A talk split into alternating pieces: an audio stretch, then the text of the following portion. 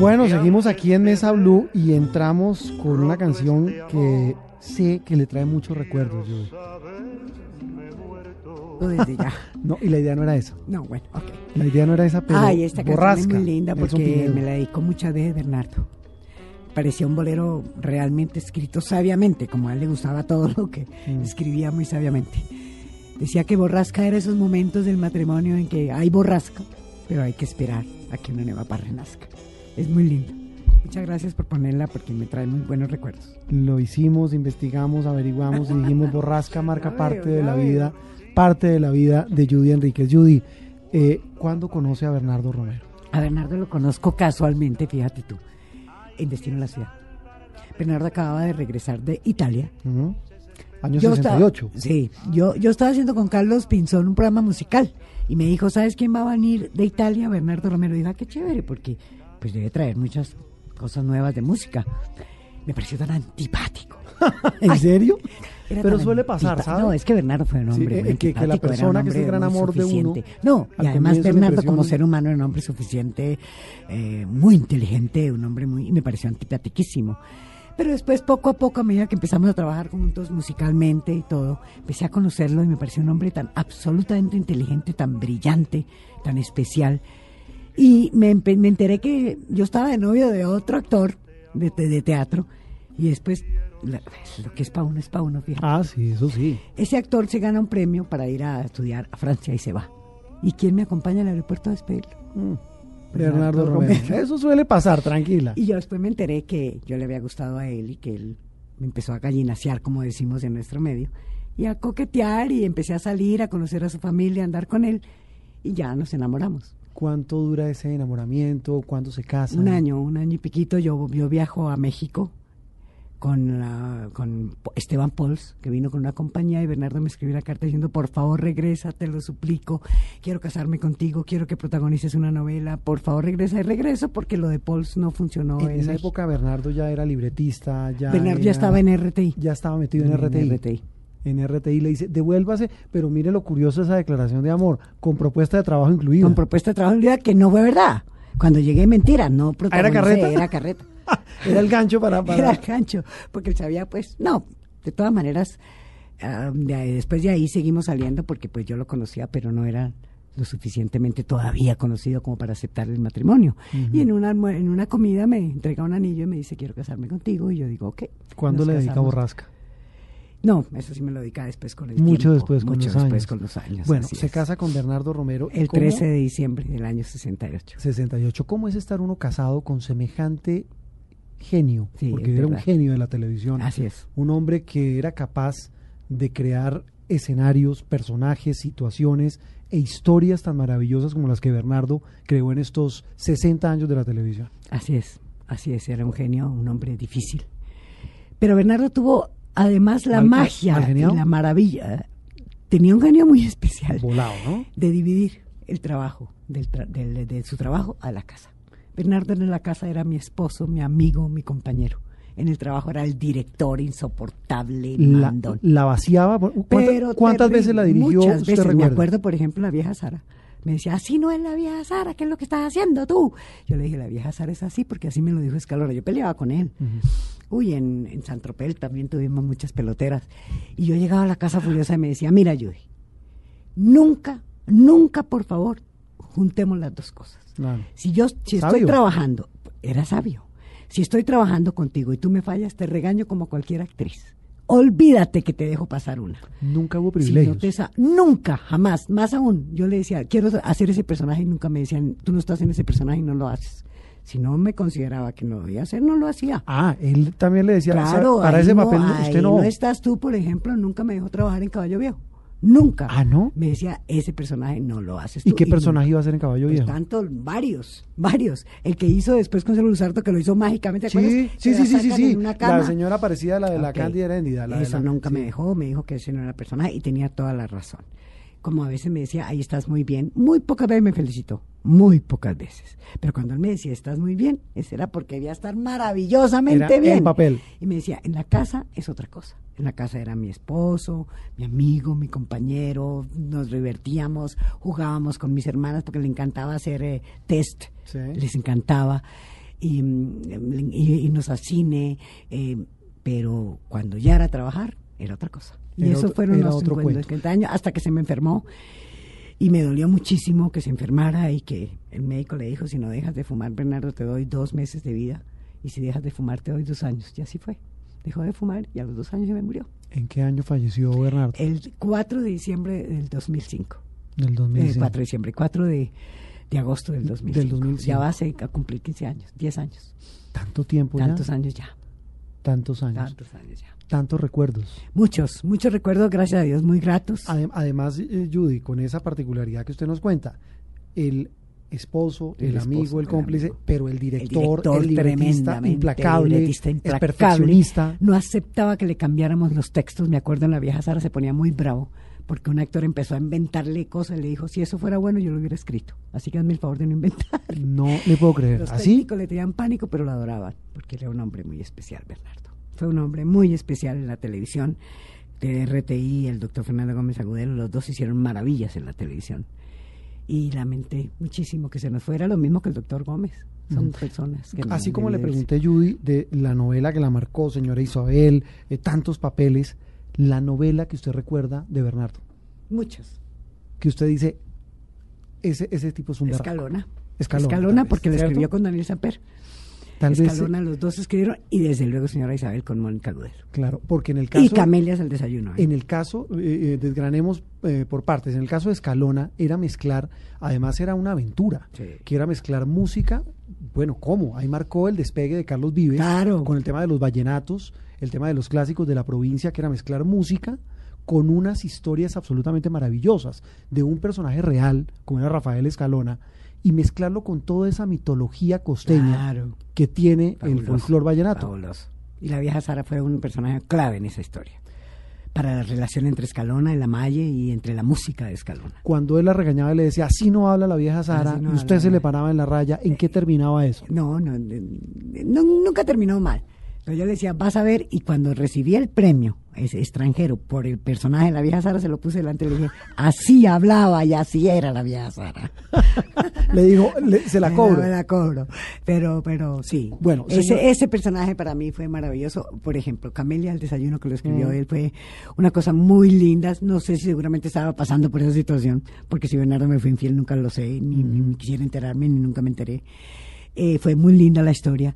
Y lógicamente, señora Isabel, que con Mónica Gudelo se pusieron de acuerdo para hacer esa maravillosa historia. E- Eso le iba a preguntar. Señora Isabel, una historia eh, difícil, nueva para una sociedad que en ese momento no aceptaba ese tipo de cosas, que una mujer de 50 años eh, se desengañara, sufriera semejante decepción, descubrir que su esposo tenía amante, ya con hijos grandes, que casi que una sociedad en la que le permite al hombre, pero la mujer no le permite rehacer su vida y la rehace. Ahora sí contemos esa anécdota de ese mm, personaje suyo con Luis Mesa, el actor, cuando le dice usted a Bernardo, si usted los deja juntos, yo renuncio. Así es. ¿Por qué? Porque la historia estaba tan bien escrita que señora Isabel era una mujer madura, adulta, Hmm. una mujer de 50 años. Y no podía permitir que un muchacho de Pero 30. ojo, joven. Pues sí, 50, sí, en la 50 plenitud de la vida. Joven, joven, comillas, ¿no? Sí, Estamos no, hablando de los años sí, que sí, se hizo señora Isabel. Ah, bueno, es que sí, era- claro. que pasa es que una mujer de 50 años es una mujer madura. Sí. Y más en respecto al amor. No importa que se enamore, se enamora a los 50 años, no a los 20 ni a los 30. Qué complicado. Entonces, cuando vino en la historia de amor, que ella ya pues tiene la relación con él y empiezan a, a tener su relación, que sus hijos se lo critican menos uno, curiosamente, el hombre es el que acepta que la mamá tenga esa relación. Las, las mujeres en una no. sociedad machista. En una sociedad machista, las mujeres no. Las mujeres furiosas, una muy furiosa y la otra de pensar que le estaba quitando su cariño también me arma una- un todo, una historia. Mi marido, lógicamente, no lo puede entender. Mm, Estamos hablando de señora. Isabel. Estamos hablando de Sí, señora, señora Isabel. Isabel. Eh, mi marido, que era Álvaro Ruiz, no lo podía entender. Que ella tuviera una relación le parecía tremendo. Yo le decía, tú sí puedes, pero yo no. A eso me refería. Entonces, sí. todas esas cosas se enfrenta a ella. Entonces, cuando viene el final de señora Isabel, que todo el mundo quiere que se queden felices, yo le dije, Bernardo, no puede ser. ¿Pero por qué? Porque esta mujer de 50 años tiene que ser adulta. Y cuando él le dice que él, él se va a Italia, él le sale un trabajo en Italia y le dice, vente conmigo a Italia, ella le dice, no, no, yo tengo aquí mi vida, yo te espero, aquí tengo mi trabajo, porque ya había logrado ya tener un trabajo, hasta un trabajo Sí. había tenido. eh, un em, vende flores. Entonces ella le dice, no, vete, haz tu vida, vive, haz tu trabajo. Y si todavía piensas que yo valgo la pena, aquí te estoy esperando. Y eso es lo que pasa. Él va a Italia, hace su vida y vuelve. Eso es lo lindo. Y, ter- ese es madurez. Y terminan juntos. No, en la historia No, no, termina, Judy, termina no cuando él ella le dice, vete a Italia y yo te espero. No Esa es la puede madurez. ser. Y así debió ser, y así fue. Y a la gente no le gustó el final, para No, pues, nada. Por la historia de amor que te digo. Pero esto era tan bien escrito, tan bien hecho, que no podía terminar como una telenovela común y ¿Qué corriente. le dijo Bernardo cuando usted le dijo, si usted los deja juntos, yo renuncio? Me dijo, es que tienes toda la razón.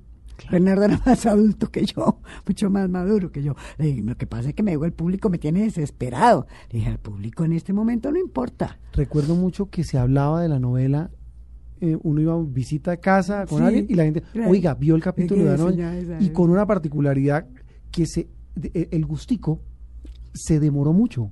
Sí, sí, sí, sí. Con lo que usted dice, usted se demoró Pero ¿Para ¿cómo? decidirse? Pues es que ella para empelotarse delante del tipo, además cuando la mamá que hacía Teresa Gutiérrez, que le decía, tú estás menopáusica, estás gorda, estás fea, ¿cómo se te ocurre que te vas a enamorar y a empelotar delante de un muchacho joven? Entonces ya es- eso le parecía terrible. Y cuando al fin logran hacerlo, ella pide que pague la luz. Yo no sé tú te acuerdas de. Sí, sí, sí, sí. Ella pide que pague la luz, todo es misterioso, pero él es, el, el- el muchacho era maravilloso y hace que pasen realmente una noche maravillosa. Ella ya queda enamoradísima de él, lógicamente. Bueno, los papeles de Bernardo, eh, cuando él entra ya, eh, bueno, pasan los años 90, llega el año 2000, eh, se empieza a enfermar, Sí, pero terco y no quería dejar de trabajar. No, ni dejar de trabajar, ni dejar de fumar, ni dejar de ver. Bernardo tenía esas tres cosas. Se levantaba a las seis y media de la mañana a escribir. Era una ley. Él decía que así tenía que ser para escribir. Lógicamente con sus cigarrillos, lógicamente más tardecito con su traguito. Y eso lo mató, terminó matándolo, el cigarrillo. Los últimos años de él, eh, con todos esos papeles, con todas esas historias, con todos esos argumentos, hoy qué recuerda de esos últimos años, Judy. Pues triste. Porque, fue, fue muy lúcido hasta el final. No, lúcido. totalmente lúcido, totalmente jamás en lúcido. la vida perdió. Es que por eso se lo pregunto. no, no, no, lúcido él, usaba, lógicamente, él usaba oxígeno. Pero un hombre lúcido y sabía además que iba a morirse, él lo sabía. Y organizó su vida, organizó la vida de nosotros. Lo único es que no copió muy bien todas sus historias, que ahorita tenemos problema, porque mucha gente las quiere, pero algunas no están. ¿Cómo, cómo así que no las copió? No, él escribía y las dejó en un computador que después el computador se nos dañó y nos quedamos sin muchas historias de él. No le puedo creer. Sí, desafortunadamente, pero bueno. Muchas otras están ahí guardadas en un computador que están se dañó. guardadas En un computador, sí. ¿Duraba cuánto escribiendo, Bernardo? Todo el día. Bernardo escribía todo el día. Levantaba, almorzaba y volvía y escribía y de pronto ya a las 7, 6 ya no escribía más. Pero él decía que así tenía que ser y creo que Gabo se lo dijo cuando hicieron la mala hora. Sí. Él me dijo, me sorprendió mucho Gabo cuando fuimos a Barcelona a hacer la mala hora.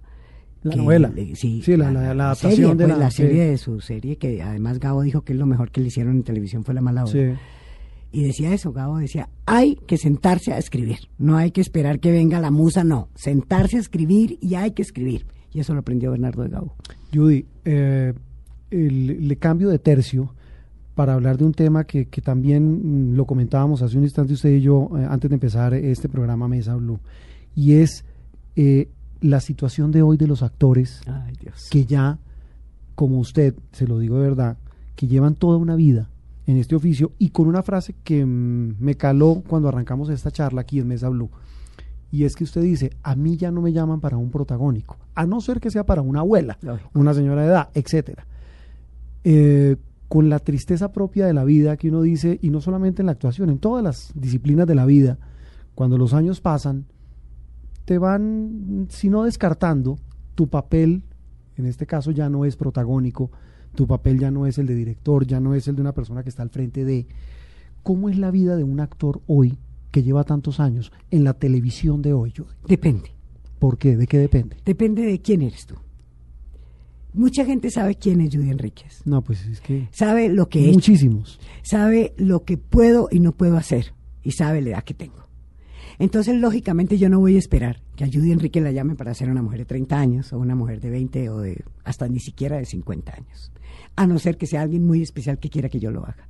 Entonces, yo sé eso y eso es lo importante del actor, que tiene que saber quién es, a dónde va, los años que tiene. Yo creo que como todo en la vida, ¿cierto, Como Judy? todo en la vida. Entonces, ¿qué hago yo? Yo lo que hago es que espero que salga un personaje que yo pueda interpretar y voy y lo, lo hago si quieren que yo haga ese casting. Afortunadamente yo tengo un dinero, yo nunca pasé hambre ni nada, yo supe ahorrar, yo tengo unos, eh, unos, eh, una cantidad de dinero que yo tengo que ahorré y que lo que gané nunca lo gasté porque tenía un marido maravilloso que además me dejó mucho dinero. Entonces yo no tengo ese problema. Claro, pero, lógicamente hay, compañeros que, sí lo tienen. A eso iba yo. lo tienen. Usted, por ejemplo, como usted me dice, yo encantada hago un casting, y lo hago y, me, someto a la prueba y me parece maravilloso. Y si no paso, no hay problema. No hay problema. Pero hay compañeros suyos de actuación que si no pasan el casting, no comen. Mueren de hambre, sí. Y hay muchos, ¿sabes? Y es muy triste que pase. Y entiendo que mucha gente le duela que la llamen, por ejemplo, a hacer casting. No, no les duela. Vayan, hagan casting, demuestren lo que son capaces de hacer todavía porque si te llaman para hacer un casting es porque crees que creen que lo puedes hacer. Entonces demuestra que sí lo puedes hacer. No te molestes. No, para nada. ¿Por qué? Yo me acuerdo mal nombrando cuando y si iban a hacer el padrino y, él lo llamaron a hacer un casting y no lo iban a aceptar. Él dijo, momentico, espere, verá que yo lo que yo soy mal el padrino y lo hizo y hizo casting. Y todos los actores del mundo hacen casting, porque nosotros no. Eso es una como una idea que se le ha metido en la cabeza que si yo hago casting es porque me siento mal. No, ah, personalmente, en mi opinión muy personal. Pero pues de pronto hay gente que no le gusta, que se molesta. No, a mí no, me parece bien. Y si te llaman a hacer un casting y eres un actor ya mayor, ve, demuestra lo que eres capaz y pelea y yo lo quiero hacer y denme la oportunidad, yo lo hago, porque además estoy necesitando dinero y necesito trabajar. En el caso de Judy, volviendo, al, volviendo a la historia, usted tocó el tema afortunadamente porque era una pregunta incómoda el tema de que si no tiene un papel, no come, no, está bien. Bueno, afortunadamente yo sí, pero claro, tengo dos hijas, tengo que me cuiden y tengo, en fin. Pero, pero la, la pregunta va un poco más dirigida a esto, Judy, y es, Judy actúa por gusto, por pasión, por amor. Sí, sí. O sea, los ojos le brillan. Puedo escoger todavía personajes. Eso es diferente. Eso, eso, eso, le iba a decir yo sí, claro, me pueden ofrecer y yo decir no. A eso me refiero. No, no, prefiero no hacerlo porque no me considero capaz. Yo lo puedo hacer, de pronto hay gente que no lo puede hacer, que le toca aceptar lo que le den. ¿Por qué rechaza un papel, Judy? Porque simplemente pienso que no estoy en ese personaje. Cuando yo hice, que no creas que no lo hice, el casting de la mamá de, de la mamá de Pablo Escobar, yo dije no para, para Escobar el patrón del Escobar, El patrón ah, usted hizo el casting. Yo lo hice, escuché cómo hablaba la señora y todo. Yo dije, no. E-, yo ese fue el que finalmente hizo Vicky Hernández. Que nadie que lo hizo maravillosamente. Yo dije, no estoy en ese ¿Por qué no se sintió capaz? Porque no, primero porque es una señora que está viva, una señora paisa, yo no sé imitar a los paisas soy negada para eso. Así como te hago muy bien en las costeñas, las paisas no soy capaz. No, no me sentía que tenía ni la fortaleza, ni físico, ni nada. No sabía nada de Pablo Escobar, entonces dije no.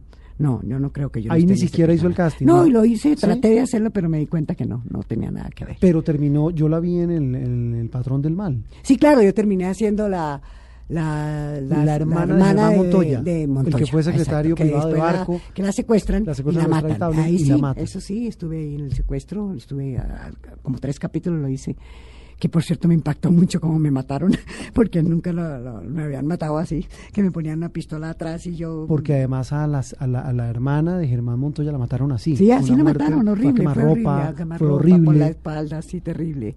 Me, me, me impresionó mucho esa, esa, escena que hice, gracias a Dios salió bien y eso fue lo que hice. Eh, eh, ¿Cómo se siente Judy, pues una actriz con, con toda la vida, el recorrido, haciendo un papel en un tema tan de, de nuestra vida como es el tema del narcotráfico? Claro, una víctima, en este caso del narcotráfico, y una serie que generó tanta polémica, que marcó tanta pauta en Colombia, en rating, pero también, en, digamos, en, en, pauta de comportamiento. Eh, hubo también mucha polémica, recordémoslo con este con este tema de, Escobar, el, plato, el patrón del mal. ¿Cómo ve ese tipo de novelas donde se personifica a, a, personajes, perdóneme la redundancia, pues tan complicados como Pablo Escobar? Pues el caso de Pablo Escobar fue muy especial porque fue un personaje nuestro, existió y vivió y me pareció atrevido que lo hicieran, pero me pareció muy bien hecho y pues es nuestra vida y qué le vamos a hacer.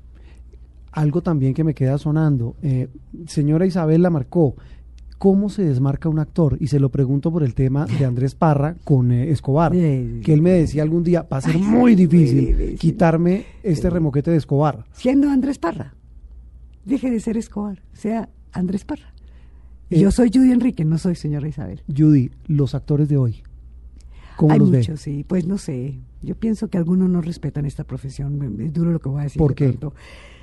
Porque no la toman en serio. Tal vez porque a mí me tocaron otras épocas en que el director era tan exigente, en que no podías llevar, llegar al estudio sin saberte la letra, en que, bueno, no teníamos el famoso celular, Ay, sí. que es para mí el enemigo número público. oiga. Distractor. Ay, terrible. Entonces, pues no respetan a la profesión, eh, los directores, no, no, no sé, no hay directores como antes. Entonces, eso yo sí lo he hecho de menos. Pero yo pienso que hay actores muy buenos, por ejemplo, Andrés Escobar y muchos otros muy Andrés Parra, buenos. sí, es muy pilo. Perdón, eh, Andrés Parra, que respetan, Andrés Escobar, me va a matar. Andrés Escobar, el Andrés futbolista. Escobar. No, eh, hay actores muy buenos y respetan esta profesión y se dan cuenta que esto es una profesión, no es un momento. ¿Cómo se llega a ser un gran actor, Judy? Pues yo creo que respetando lo que haces, sintiendo lo que haces, estudiando de verdad, estudiando de verdad, llegando a, a- a interpretar un personaje de verdad, no diciendo una letra por decirla, o dónde es que me paro, dónde no.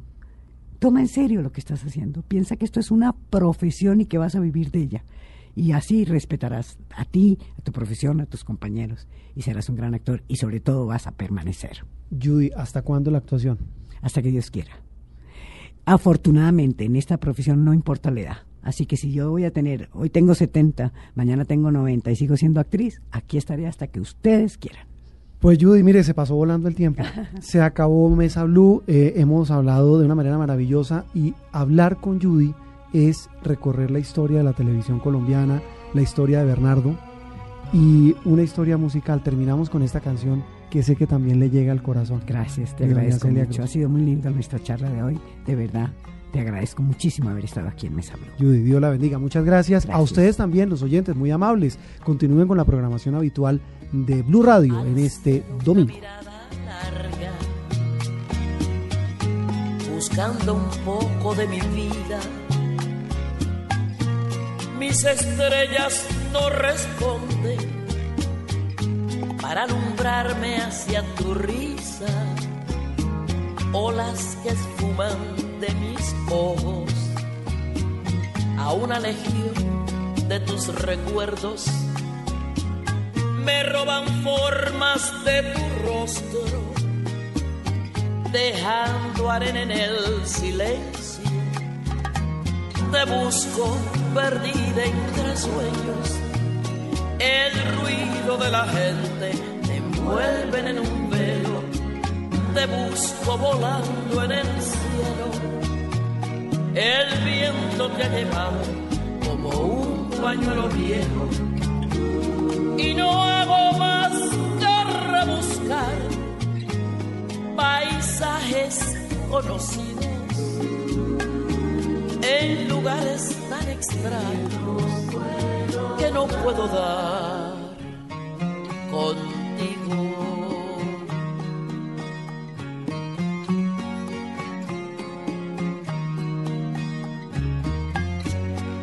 Cualquier huella te persigo. En una sombra te dibujo. Huellas y sombras que se pierden. La soledad la suerte no vino conmigo. Te busco perdida entre sueños. El ruido de la gente me envuelven en un velo te busco volando en el cielo. El viento te ha llevado como un pañuelo viejo y no hago más que rebuscar paisajes conocidos. En lugares tan extraños que no puedo dar